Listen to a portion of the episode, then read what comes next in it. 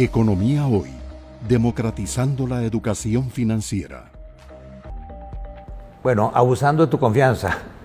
Eh, estamos muy bien informados en Economía Hoy eh, por parte del Departamento de Comunicación, aprovechando que Luis está por acá, del Banco Central, nos está llegando información periódica, constante, y casi que simultáneamente al tema del programa macroeconómico vino un comunicado muy interesante de Rodrigo Cubero, este, creo, si estoy equivocado me corregís, no de la Junta Directiva, sobre un tema de moda eh, que son las criptomonedas.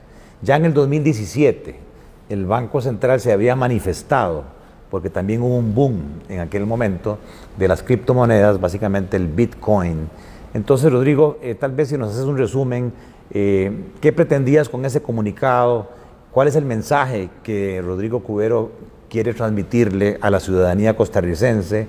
No sé si surge a consecuencia de que El Salvador aprobó como ley ya este, que sea un activo liberatorio legal, prácticamente dinero en El Salvador, y por qué no es un acuerdo de junta directiva del Banco Central.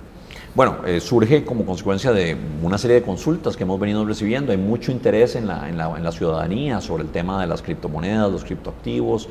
Eh, también está eh, lo que ocurre en, el vecino país, en, la nación hermana de El Salvador. También tenemos el, la discusión a nivel internacional de las monedas digitales de bancos centrales. Hay una serie de, de noticias, de eventos que empiezan a acumularse y empiezan a, manifestarse en una demanda eh, de, información por parte de la ciudadanía. Y me pareció oportuno eh, compartir mis reflexiones que las he venido dando en diferentes foros, en diferentes ocasiones, en forma escrita, en un documento relativamente resumido, eh, donde lo que se hace es recoger lo que ha sido la experiencia internacional, el surgimiento de estas criptomonedas, por qué surgen, cómo se entienden, son realmente dinero, cumplen con las funciones del dinero. La respuesta es esencialmente no, por, una serie de razones, no voy a entrar en los detalles, pero eh, no, no funcionan como medios de pago, es decir, realmente no, están eh, transándose como dinero, sino fundamentalmente como activos, como forma de invertir. Eh, los ahorros de parte de algunos que quieren invertir en ese tipo de activos, como podrían invertir en oro, o podrían invertir en bonos del gobierno, o podrían invertir en acciones de compañías. O sea, no es una actividad ilegal.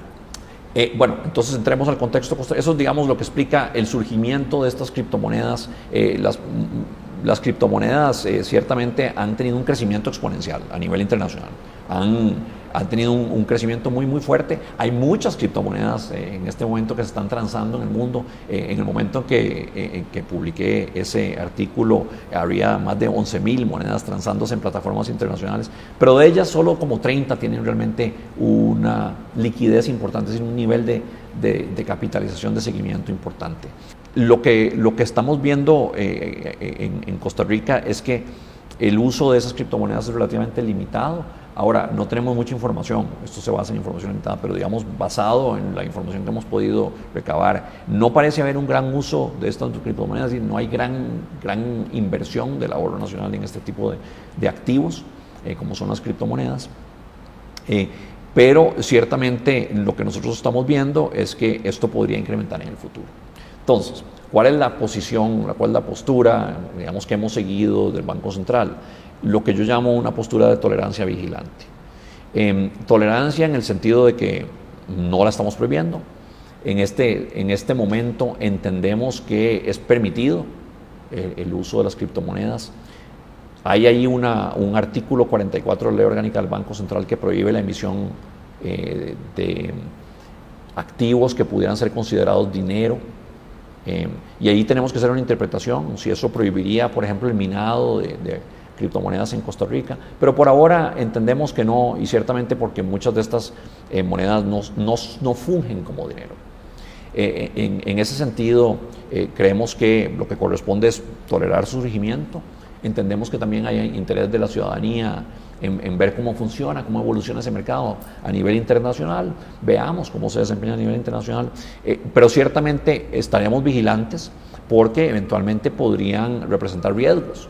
Em, por ejemplo, podrían representar riesgos para el sector financiero. Si los bancos de pronto quisieran invertir parte de los ahorros del público en criptoactivos, eso podría representar riesgos. ¿Cuáles riesgos? Bueno, lo que hemos visto en, el mercado internacional es que los precios de estos activos han tenido una enorme volatilidad.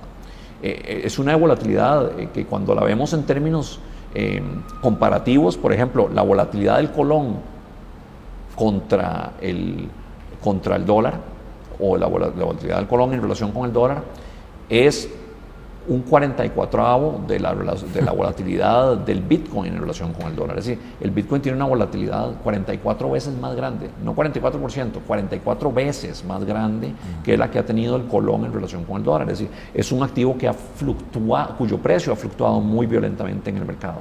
Eso implica que inversiones en esos activos son muy riesgosas.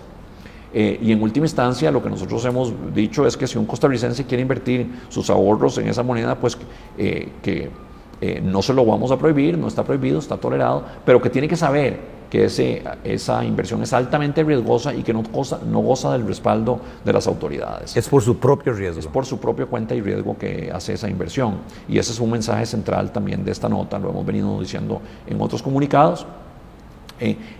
Entonces, tolerancia en ese sentido, pero vigilante porque queremos ver cómo evoluciona este mercado y eventualmente regularlo si fuera necesario, porque vemos que puede comportar un riesgo para el sector financiero, porque vemos que puede comportar un riesgo para el ahorro público, porque puede comportar un riesgo para, para las finanzas públicas. E, eventualmente podríamos tener que regularlo, por ahora no. Ahora, si un ciudadano costarricense eh, que tiene sus cuentas en un banco local, eh, en dólares, eh, colones, eh, quisiera hacer transacciones con lo que se llama exchanges o con las bolsas eh, y comprar o vender eh, bitcoins, los bancos costarricenses están inhabilitados de aceptar ese tipo de transacciones, haciendo la debida diligencia en cuanto al origen de los fondos. Bueno, eso es lo que tenemos que ver. Justamente la regulación que, que sí eh, va a ser más inminente en esta materia, va a ser la regulación que tenga que ver con eh, la legitimación de capitales y financiamiento del terrorismo, es decir, la verificación de, eh, de la identidad y el origen de esos fondos, de la identidad del cliente. y del origen de los fondos, eso va a ser fundamental y posiblemente ahí sí vaya, que, vaya a ser necesario adoptar una regulación más temprano que tarde cuando estas eh, actividades cobren cierta prominencia. Pero no, no, quisiera adelantar criterio porque ciertamente es una materia que eventualmente tendrá que regular el, el Consejo Nacional de Supervisión eh, del Sistema Financiero a instancia de la superintendencia correspondiente. Por ejemplo, en materia de ofertas públicas, eh, siendo estos instrumentos similares a los valores, podría necesitarse una regulación por parte de la SUGEVAL, de la Superintendencia General de Valores. Si intervienen los bancos, podría eventualmente tener que regularse desde la SUGEF la Superintendencia General de Entidades Financieras. De manera que eh, eh, cómo exactamente se dé esta actividad en el sistema financiero podría implicar la necesidad de regular en uno u otro sentido. Y no quisiera adelantar criterio. Economía hoy, democratizando la educación financiera.